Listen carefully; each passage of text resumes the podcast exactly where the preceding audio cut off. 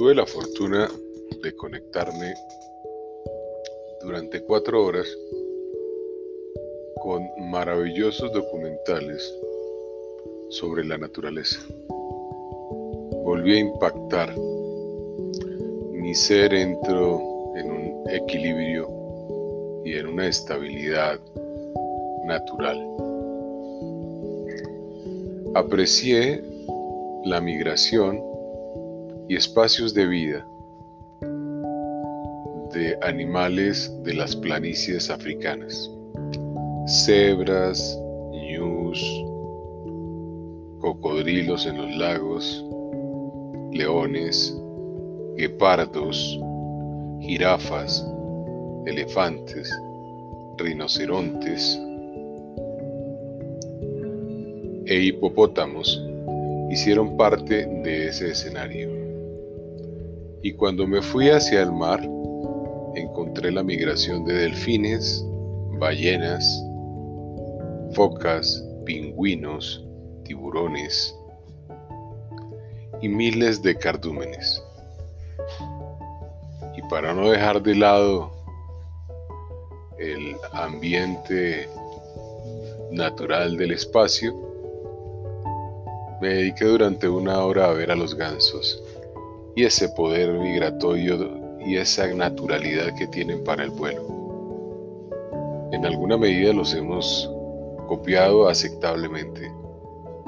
Demoran poco a poco en despegar, van tomando fuerza y cuando van a decolar la maravillosa fuerza de sus sistemas los frena y los hace ir específicamente a un sitio en donde aterrizan con una gran suavidad.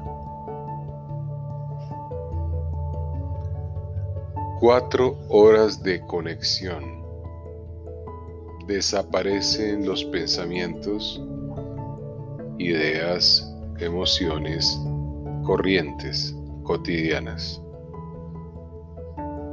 Eso tiene un fundamento. Ese fundamento es que abandono mi adicción a un sistema de pensamiento que está domesticado. Y penetro en los 6 millones de años de evolución en donde la especie humana convivió in vivo con los otros seres, inmerso en el nomadismo, disfrutando del momento ¿Cuáles fueron los comunes denominadores entre mi espacio y el de esas otras especies? Dos inquietudes les molestan la vida. O, diría otra persona, les alegra la existencia. Una de ellas en el proceso de alimentación. Eso los inquieta y los hace migrar. Pero es periódico. No es tan rutinario como nosotros de desayuno, almuerzo a comida. Ellos lo hacen periódicamente y cuando su instinto natural se los ordena. Y allí la cadena alimenticia se verifica en su naturalidad sin crudezas. Y el otro momento es cuando viene el instinto y el ánimo de procreación y en ese instante obviamente aparece una fuerza física que debe disparar algún chip neuronal en sus cerebros y los más jóvenes con fortaleza tienden a derrocar a los grandes sementales en todas las especies. El sesgo de la mente humana dice que el más fuerte debe procrear en la realidad, aparentemente, muchos animales nacen y permanecen vírgenes por mucho tiempo, con muy pocas opciones de procreación, porque se aprecia que si hay una fortaleza dentro de las especies que le permite a unos dominar sobre otros por ese único aspecto. Cuando cesan esos dos fenómenos, alimentación y procreación, todo el mundo vive en esas planicies en total serenidad, tranquilidad paz. Para un ser humano eso sería una vida aburridora y harta. Para los animales es la plenitud del Edén. Lo mismo pasa en el agua, lo mismo pasa en el espacio aéreo. Hay plenitud, hay total alegría y bienestar. Hay lo que llamamos felicidad nosotros. En cambio, para nuestra especie, me incluyo obviamente, eso desapareció en estos 12.000 años que tenemos contacto con las cercas urbanas y rurales. Desapareció ese contexto de la existencia del hombre e incluso afectamos esos dos sistemas. El de la alimentación dependiente de la fortuna y de la suerte de la vida y de la economía y el sexo de la misma manera. Aunque las hembras humanas han permitido, nuestras damas, nuestras mujeres, que haya una mayor posibilidad, no solamente para el fenómeno de la, de la procreación, sino para placeres aislados, a una mayor cantidad de hombres en el planeta y eso conformarlo dentro de un sistema social legal llamado uniones de hecho, uniones de derecho, matrimonios y etcétera. La realidad es que este no es el sistema que configura la felicidad. Contrario sentido, el sistema humano es contrario a la felicidad. Un pensamiento en donde siempre estamos a la espera de una respuesta. Y esa respuesta y esa búsqueda no existe porque simplemente es una creación de nuestra mente, desde la inducción de un programa que espera respuestas cuando no tiene ni idea de absolutamente nada, y la idea que tiene es una construcción mental de otros seres humanos para inducir a otros seres humanos, pues es obvio que entremos en la infelicidad desde el mismo momento del nacimiento. Y de ahí para adelante, todos los sucesos del hombre están rodeados de infelicidad. Hay una ausencia total de reconocimiento de esos hechos. Y esa ausencia es la que causa sufrimiento y dolor. Por eso, no se comprende la existencia desde la sonrisa, desde la risa como un aspecto evolutivo del hombre, ni desde el lenguaje, ni siquiera en la comedia, porque la comedia usualmente se llena de contenidos a través de las dolencias y el sufrimiento humano. Muy poca expansión en los criterios de juicio para generar alegría, de tal manera que incluso existen programas de videos en donde el 100% del contenido es gente azotándose y golpeándose para generar bienestar. En ese modelo de vida alejado completamente de la felicidad, es donde está la fuente del bienestar y la salida. Es un reconocimiento pleno y absoluto en todas las aristas de la humanidad y de lo que conformamos como sistema de vida. De otra manera, usted siempre va a estar integrado a este tipo de ejemplo, pensamiento y existencia. Juan le pregunta a un gurú del conocimiento y del comportamiento social por qué su hermano es testarudo. Y el gurú le responde, tu hermano no es testarudo. Ese es un pensamiento es un sistema de pensamiento en donde el pensador eres tú. Tienes que ir al fondo de ese pensamiento, sentirlo. ¿Qué podrás sentir? Incomodidad. Cada vez que lo veo, siento que él va a oponerse a mis ideas, no me va a ayudar en ningún proyecto. Se cree más que yo, es más orgulloso. Y un conjunto de sensaciones y emociones asociadas a ese pensamiento de que el hermano de ese ser es. El gurú le dice, adéntrate, toma responsabilidad de tus pensamientos y allí encontrarás la fuente. Deja de tener importancia para la inconsciencia de ese suceso y se va, desaparece naturalmente. No vi eso en las selvas del en las planicies del Serengeti.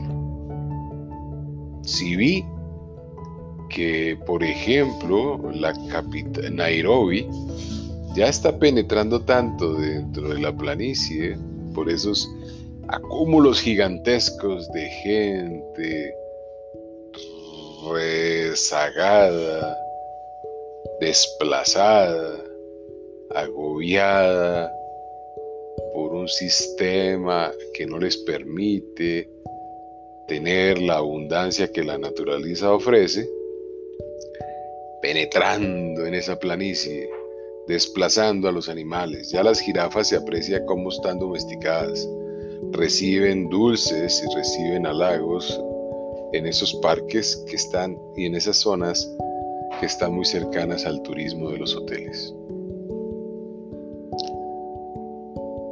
El mensaje es muy claro. Somos infelices porque no hacemos lo que la evolución ha generado a través de 6 millones de años.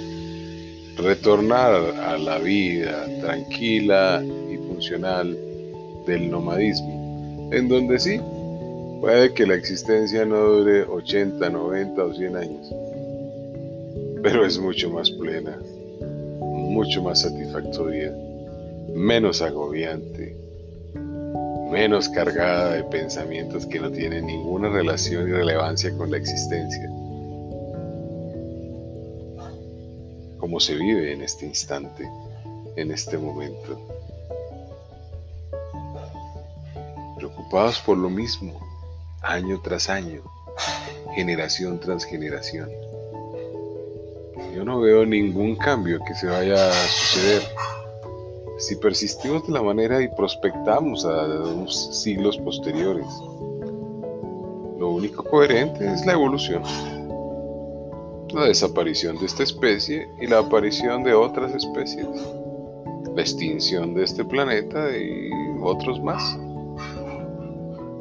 Aprecia ese firmamento tan maravilloso, si se puede, porque ocasionalmente se puede ver hoy el firmamento y alguna que otra estrella dado los cambios atmosféricos que se han inducido en este planeta, gracias a la evolución acelerada que hemos estimulado los seres humanos en nuestro afán de salir uno a uno en un vehículo propio de alta gama en géneros masculino y femenino, a dar una vuelta de media hora, una hora dos horas para ir a trabajar o a comprar en un centro comercial. ¡Wow! Lo logramos. Lo hemos logrado. Hemos creado números en cuentas electrónicas y eso lo llamamos fortuna. Hemos generado grandes capitales y destacamos a hombres y empresarios del mundo que viven de un celular, que viven de una comunicación, que viven de redes sociales, y todos preocupados por la existencia cuando la existencia nunca está preocupada absolutamente de nada y todo es perfecto en ella. Maravilla. Qué espectacular. Todo una creación humana. Esto que acabo de expresar es mi creación humana. Este es mi podcast. Esta idea ya está documentada en un libro.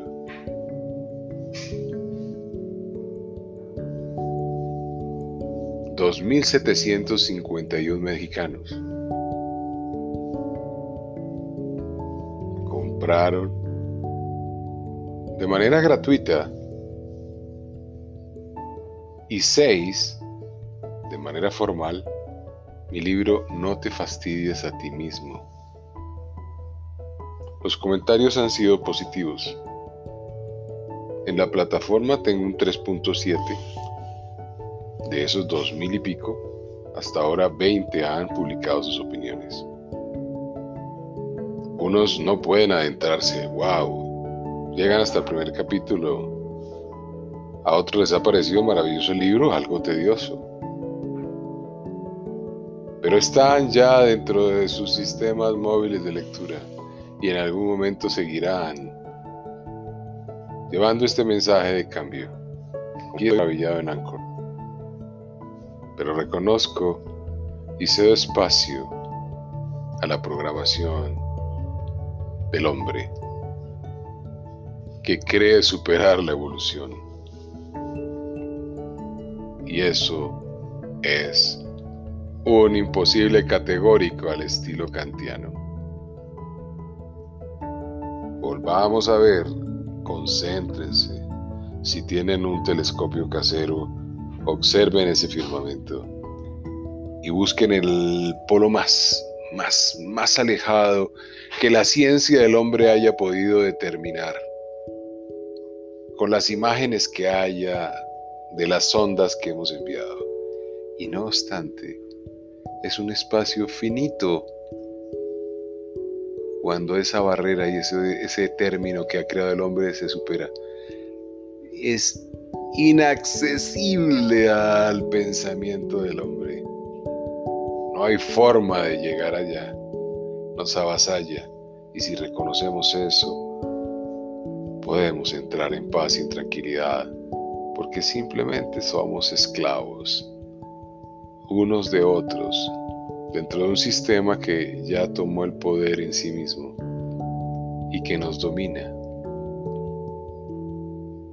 Sigue siendo igual de poderoso. Un cuncho de agua en una mano, una manzana, una naranja, una fruta, un fruto seco más relevantes para la existencia del hombre unas siervas, que esas cantidades infinitas de dinero que aparecen en las cuentas electrónicas y en los sistemas virtuales inmateriales de manejo y transacción en intercambio del dinero. ¡Wow! Eso hay que reconocerlo. Somos una mente privilegiada. Haber creado un sistema material e inmaterial que domina nuestras existencias y es un común denominador para el planeta Tierra y su población. Desde la Antártida hasta el, hasta el Polo Ártico y desde un lado del mundo hasta el otro en un proceso hemisférico aunque para algunos es simplemente lineal con ondulaciones que circundan puntos de, contacto en donde la hoja se plega y da la apariencia de esfera, en donde podemos incluso, según las mentes más difuminadas, establecer dimensiones diferentes y estar nosotros mismos desarrollando acciones en espacios separados, en tiempos separados. ¡Wow! Que mentes las humanas. Toda esa maravilla es espectacular. Mi consejo es que no tengo ningún consejo porque su naturaleza es la guía y fuente.